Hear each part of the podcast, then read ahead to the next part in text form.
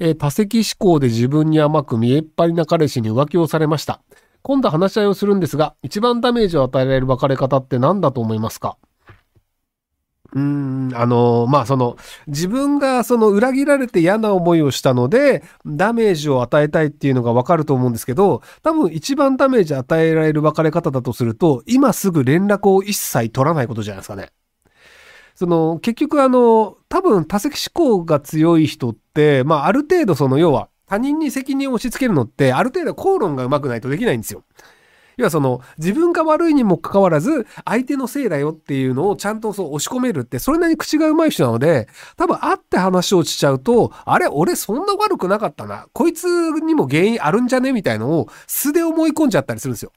要はその、あの、そう、肉まんさんが何かミスをしたので、結果として僕が浮気をしなければならないことになってしまった。だからあなたにも責任があるんですみたいなのを説明してるうちに自分で本当に信じ込んじゃったりするタイプの人ってもいるんですよね。なので、その、会うことで、むしろ彼は、あの、心が救われてしまう部分があると思うので、もうお前はひどいことをしたから人間として会いたくないっていうので、その自分がひょっとしてその悪くないんじゃないかっていう説得材料を作れるきっかけを与えないっていう方がいいと思うので、もう一切連絡しないで LINE とかブロックした方がいいんじゃないかなと思います。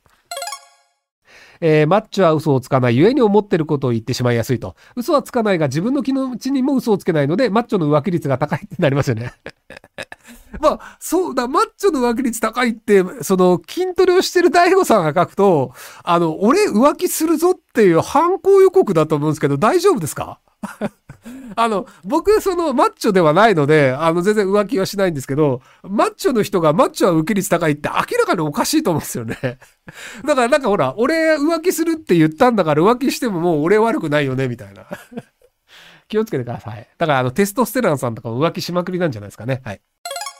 えー、KKC システムズ株式会社の中村博也です。えー、以前4回懲戒処分通知書を会社からもらったものです。先ほど怒られそうな時に先回りをしてくださいというアドバイスがありましたが、関連して一つ質問です。実は以前にそ、えーと、早期の時に、相打つのそうですね、えー、株式会社アンチェインという会社を立ち上げてしまい、売上ゼロなのですが、そのまま放置して今の会社に入ってしまいました。副業禁止なので、もし自分の会社の代表取締役である旨がバレると、つい5枚目の懲戒処分通知書をもらうことになるかも恐れています。一体どうすればいいでしょうか？もちろん今の会社もやってけたのし、アンチェインも潰したくないです。えっと、社長を、友達の名前に変えてください。あの、なんか、あの、暇そうな友達にちょっと名前貸した、名前貸してって言って、東京を変えちゃってください。それでいいと思います。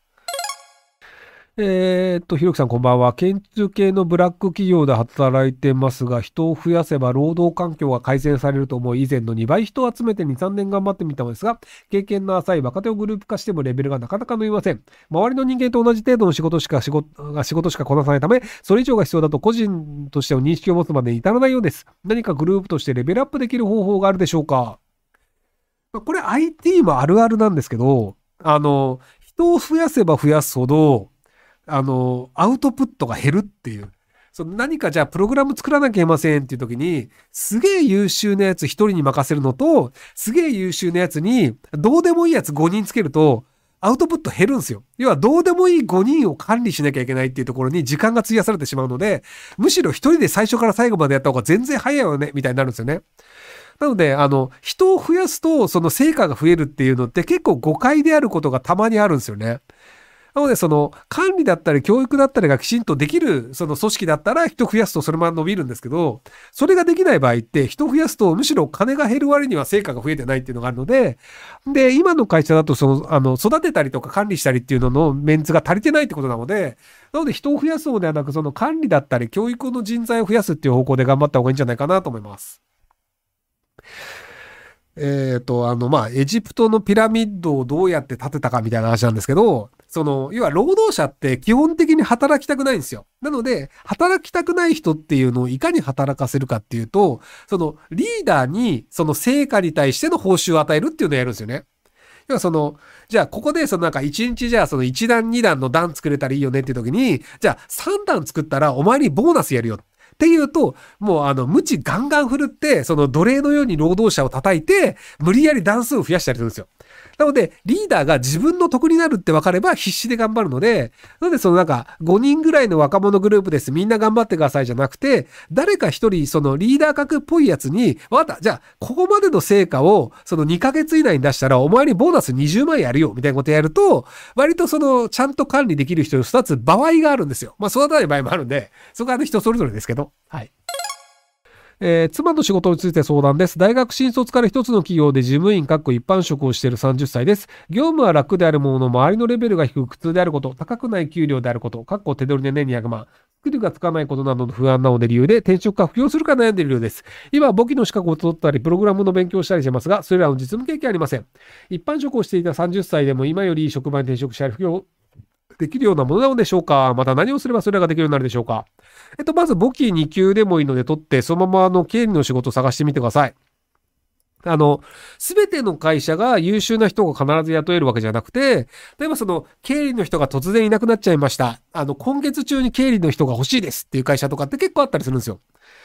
あの、最近だと、あの、某上場企業が、その、あの、あまりに経理の内容がやばすぎて、経理担当役員と経理の社員が辞めてしまって、あの、経理の人大募集って書いてる、あの、上場企業とかもあったりするんですよね。っていうのぐらい、で、そういう会社だと、その簿記持ってます。今すぐやりますっていうと、もう誰でもいいから入ってっていうので入れたりするんですよ。そうすると、上場企業経理っていうのが履歴書に書けるわけじゃないですか。っていうのがあって、そのタイミングによっては、その人が足りないっていう会社があったりするので、なのでその簿記2級持って、その経理で、あの、人探してる会社っていうのをこう、定期的に探しておくと、たまにそういういい案件が見つかるんじゃないでしょうか。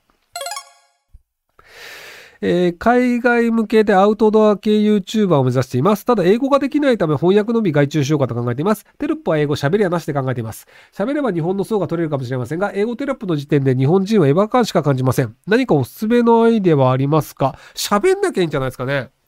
あの、プリミティブテクノロジーっていう、あの、なんか森の中で、そのナイフ一本で、そのなんかあの、壺を作ったりとか、小屋を作ったりとかっていうやつとか、あとはあのなんか、多分東南アジアのおっさんとかで、あの、なんか山の中でプールを作ったり、こう5点を建てたりみたいなのをひたすら肉体労働でやるっていう動画とかって、まあ一切喋んないんですけど、あれ再生数なんか、あの、なんか何千万とかまでいったりするんですよね。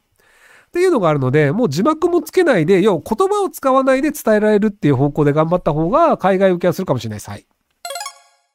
えー、日本でもカジノ法案が成立した際のメリットとデメリットを教えてください。